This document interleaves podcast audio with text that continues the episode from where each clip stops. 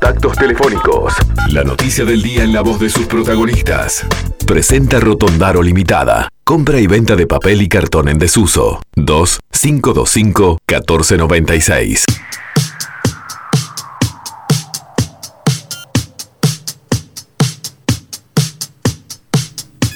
Muy bien, estamos avanzando en el programa, estamos en las 8.54, vamos a tener una charla, nos vamos a pasar unos minutitos de las 9, pero vamos a estar hablando con Chile porque las elecciones ayer de Chile generaron en definitiva un cambio importante en lo que es el mapa político chileno, pero además no se resolvieron. Esto van a una segunda vuelta y el panorama para una segunda vuelta es de un arranque de paridad, cuatro puntos de diferencia entre el que salió primero y el que salió segundo, pero además un tercero que eh, hizo su campaña desde Alabama, desde los Estados Unidos, sin pisar territorio chileno, lo cual es bastante difícil de comprender, por lo menos para nosotros los uruguayos que estamos acostumbrados a que la pelea se da acá, en el cuerpo a cuerpo, se da en, la recorrida, más allá de que hoy es, eh, y todos lo sabemos, los medios digitales tienen un peso tremendo en lo que es una campaña electoral, no, no nos ha pasado nunca a los uruguayos. Y bueno, para hablar de este tema estamos en contacto con alguien que sabe mucho del tema, que es Manuel Llanos Gorichón, que es economista, sociólogo, diplomático de carrera, en fin, un gusto, Manuel, tenerte aquí con nosotros. Un gusto y quiero agradecer a la radio por estos momentos para poder un poco comentarles qué es lo que ha estado pasando en Chile en las últimas 24 horas. Se lo tuvimos una jornada electoral bastante calurosa, eh, bastante activa, eh, participó más o menos, no alcanzó a participar más del 50% de la población. En Chile votar eso es, un voto voluntario, no obligatorio, eh, pero está dentro de las constantes que se han venido desarrollando en las últimas cuatro elecciones, donde en definitiva cuando Chile se retira el voto obligatorio, el voto voluntario más o menos vota entre el 40 al 50% de la población, dependiendo obviamente del contexto político y lo que está en juego. La gente se fue ya un poco a los extremos en los candidatos más votados, ¿no? Exacto, pero yo creo que no ganaría tampoco tantos extremos. Todos los, eh, lo que sí hay es un voto, eh, no digo tanto rechazo, un voto castigo a lo que son las fuerzas políticas tradicionales y a sus candidatos, principalmente la, ex concertación que llegó como candidata ya en la Proboste, la senadora nacional de la democracia cristiana, y en el caso de Sebastián Sichel, que era el mejor ministro evaluado del gobierno de, Sebastián Piñera, que la coalición gobernante lleva a Sebastián Sichel como candidato a la presidencia. Y estos candidatos indudablemente tuvieron eh, una derrota eh, fuera, con, con porcentaje fuera de lo común. ¿ya? Eh, por lo que representan, por los partidos que están atrás, por, ahora no les fue tan mal en las campañas parlamentarias ni en las diputados, pero sí en las presidenciales, y efectivamente, eh, como dice usted, el Frente Amplio más el Partido Comunista y el Frente Social Cristiano que lidera eh, José Antonio Cas, un exdiputado conservador, pero que ya había participado en la elección anterior a la presidencia, eh, saca primera mayoría José Antonio Cas con un, con un 4 y 10. Yo creo que la diferencia es de menos de un 3% entre la primera y la segunda, la segunda votación, eh, compitiendo específicamente con eh, Gabriel Boric, que es el líder del Frente Amplio.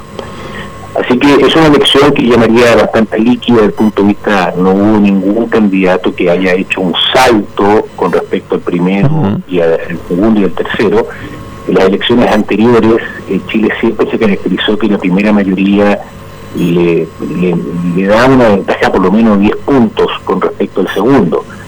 Y esto implica que la segunda vuelta va a ser con calculadora, va a ser bastante eh, eh, competitiva, muy luchada, eh, el tablero de ajedrez de tanto los ambos candidatos por capturar el centro político va a ser fundamental. ¿Es mérito de los candidatos que capturar ese centro político o hay una tendencia de que los partidos que se vuelquen, el, el, votante del partido acompaña a sus dirigentes? Es decir, ¿importa lo que digan los dirigentes que quedaron tercero, cuarto y quinto o el electorado se siente libre? Si hay, una, si hay una influencia psicológica, eh, sí, eh, hay una influencia simbólica también pero yo, eh, la historia de Chile en los últimos 12 años eh, muestran de que al final el elector ve eh, las expectativas, ve su estado de situación, su coyuntura, y elige el que más cree que es conveniente para que gobierne Chile en los próximos cuatro años. Ah, ahora, no, no, no significa que no haya influencia, pero no significa que haya un traspase de voto automático de un candidato a otro, de una propuesta a otra. Y sobre todo cuando las propuestas son extremas. Yo creo que, yo creo que va a bajar. algunos dicen que, algunos expertos dicen que va a subir la convocatoria porque va a terminar siendo un plebiscito, y hay otros que dicen que puede bajar producto que mucha gente, ante ver eh, alternativas extremas, ¿no es cierto?, pueda quedarse en la casa y no motivarse a ir a votar. Entonces, eso se, irá viendo en las próximas encuestas de cómo está reaccionando la gente a estas dos candidaturas. ¿Qué lectura hace de, Franco Parisi, que sale tercero, eh, que es el 13% más o menos de los votos?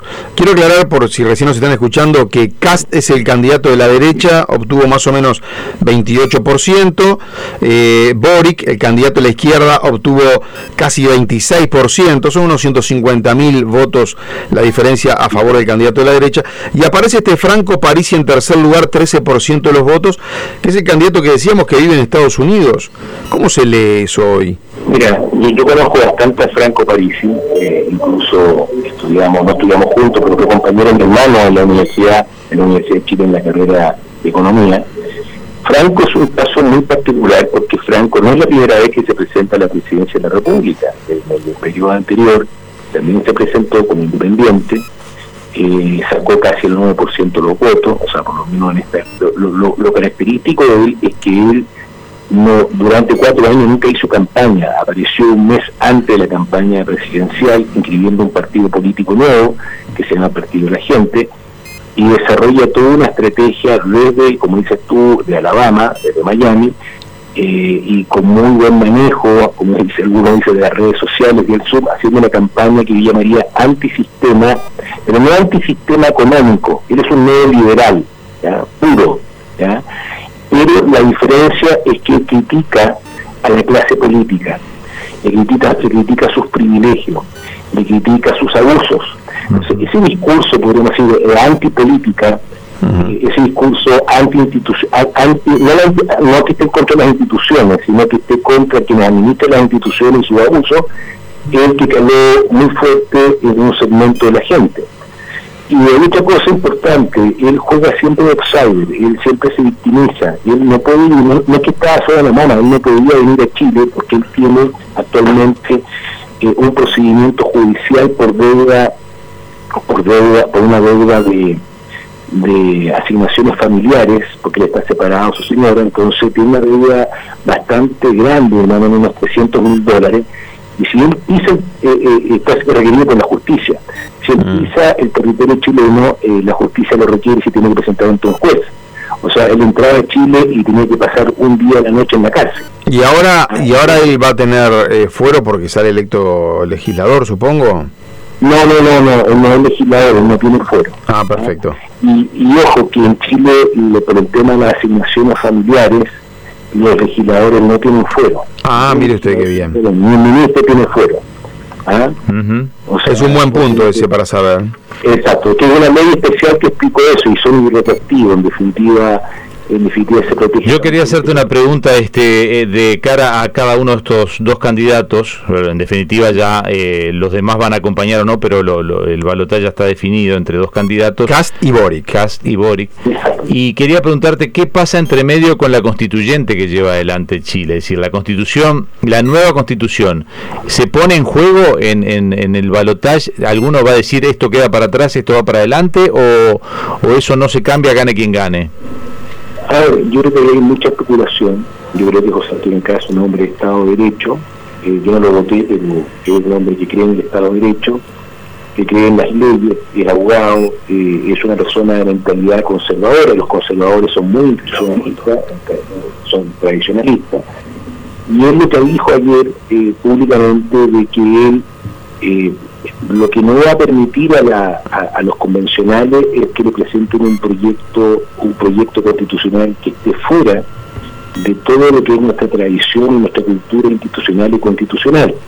Ah, ahora no se, tampoco se los puede rechazar, pero en definitiva eh, él fue, el hombre, fue uno de los hombres del rechazo, que tuvo el 22% en el plebiscito constitucional, y, en definitiva él es crítico específicamente a cómo se ha ido comportando eh, la convención constituyente, los conflictos internos que o sea, no se opone a la constitución pero en definitiva la quiere controlar. Y por otro lado este en, Chile es igual que en Uruguay. Eh, la constituyente termina llevando al pueblo la en Uruguay por ejemplo cualquier reforma de constitución tiene que pasar por el pueblo.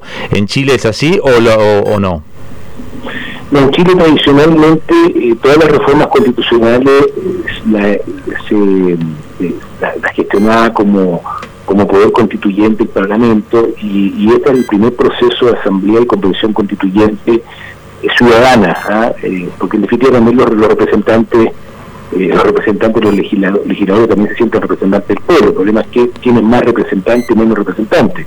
No, acá hay varias formas también de reformar la Constitución, pero en todo caso siempre tiene que pasar por el pueblo, es decir, el que en última instancia se vota. Lo que no sé si en Chile es lo mismo. Un plebiscito de un referéndum, ya, ya lo entiendo. Sí, en Chile hay un referéndum, un referéndum de entrada que convocó a la, Convención Constituyente y hay un referéndum de salida que debería producirse eh, a más tardar el próximo año si los chilenos aceptamos o rechazamos la constitución que nos presenta eh, esta convención constituyente. Así que es igual que en Uruguay. Y, si las elecciones fueran hoy día, si hoy día se presentara el texto, yo le puedo asegurar, por, por supuesto, no lo aseguro porque de que hoy día los chilenos estarían rechazando la propuesta constituyente en gran parte por el comportamiento de los constituyentes, no por, por el texto mismo. Hay una desazón hay muy fuerte con respecto de cómo se han ido comportando los constituyentes en el ejercicio de sus funciones. Eh, y eso está muy criticado y muy juzgado por la opinión pública, incluso gente que aprobó la prueba, que está muy desanimada, muy decepcionada de los constituyentes. Pero bueno, es un tema que le veremos el próximo año. Eh, ahora, eh, es lógico que la constituyente, o los constituyentes, que son obviamente de una posición un poco más, más, de izquierda, controlada por la izquierda de la constituyente, es posible que ellos puedan también sugerir en, en, la propuesta, en el texto, reducir el mandato presidencial del actual del actual presidente, o sea, el, del que salga electo. Entonces hay mucha especulación, algunos dicen de que la constituyente le va a quitar el mandato si sale caso, lo va a ampliar a Boric, bueno, hay mucho, hay, mucha especulación, yo no quiero entrar en eso. Lo que sí le puedo decir es que hay una segunda vuelta muy compleja, muy competitiva, que a día las fichas apuntan específicamente una estrategia de quién captura los votos, este, este voto, por el electorado de París es un electorado bastante golondrina, yo llamaría de un, de grupo socioeconómico C3 y D principalmente, gente que es de clase media muy emergente y gente que, está en situación de pobreza y que está, golpeada muy fuerte en, en todo este proceso del COVID y que ven París obviamente un, líder eh, que en definitiva les matiza y les da, les genera esperanza en una lógica cosista de entender la política. Yo le puedo contar un solo hecho, si usted me permite 30 segundos. En la elección anterior de París, el discurso de él era, y lo hacía por televisión, había pagado un programa de televisión donde era candidato presidencial y le decía a los chilenos cómo podía hacerse rico haciendo negocios con China. Y eso era su pan parte de su campaña. ¿ya? Entonces, eh, ese tipo de personaje que tenemos ahí, pero obviamente yo no sé si él va a entrar a negociar o apoyar a un candidato, no ha dicho nada hasta el momento. Y segundo, que tampoco sabemos si llegó tercero, porque ayer, hasta última hora, el 95% de las mesas escrutadas, el cuarto candidato y el tercer candidato están prácticamente en empate técnico. Pero sí es una elección eh, eh, importante de un outsider que de un día para otro o en 15 días eh, duplica eh, sus preferencias electorales y deja este cuadro político que usted conoce y que me está comentando. Perfecto. Y los, los otros golpeados, ya, ya no tenemos más tiempo, ya no espero mencionarlos, que lo que fue la concertación, que siempre ganaba para nosotros, mirándolo de afuera, recordábamos al presidente Frey, recordábamos a Lagos, a Bachelet, eh, quedó, quedó muy disminuida. Lo mismo la derecha de Piñera, ¿no? Del actual presidente también queda en un segundo plano. la derecha, sí, la, la única diferencia es la siguiente, sí, que era muy disminuida desde el punto de vista de elecciones presidenciales pero la derecha eh, pasa a ser mayoría en la Cámara de Diputados y recupera la mitad del Senado, eh, después de más de 16 años que lo tenía Y y ganan los gobiernos regionales, que son como los consejos directivos de los gobernadores, donde con el 27% de los votos toman 68% de los curiles. O sea, es una muy buena estrategia electoral. Así que una victoria a la derecha, digamos. O sea, si gana Cast la presidencia, Cast es de derecha, el Parlamento no lo tiene tan complejo, digamos, porque tiene esa mayoría que me está. Lo tiene menos complejo que Piñera. Claro. Y Cast gana, hoy tiene un Congreso mucho más proclive a una gestión de él que lo que le tenía. Sí, más amigo. Está bien, está bien. Más, más, colaborador. Bien. Muy bien. Manuel Llanos, muchísimas gracias por atendernos. No, gracias a usted por su tiempo y por, bueno, a, su disposición, acá tienen un servidor. ¿eh? Muy amable, lo mismo por acá. Que pase usted bien, hasta luego. Presentó Rotondaro Limitada. Reciclar es avanzar. 2-525-1496. O por el WhatsApp 098-595-111. Entre líneas. Periodismo a tu medida.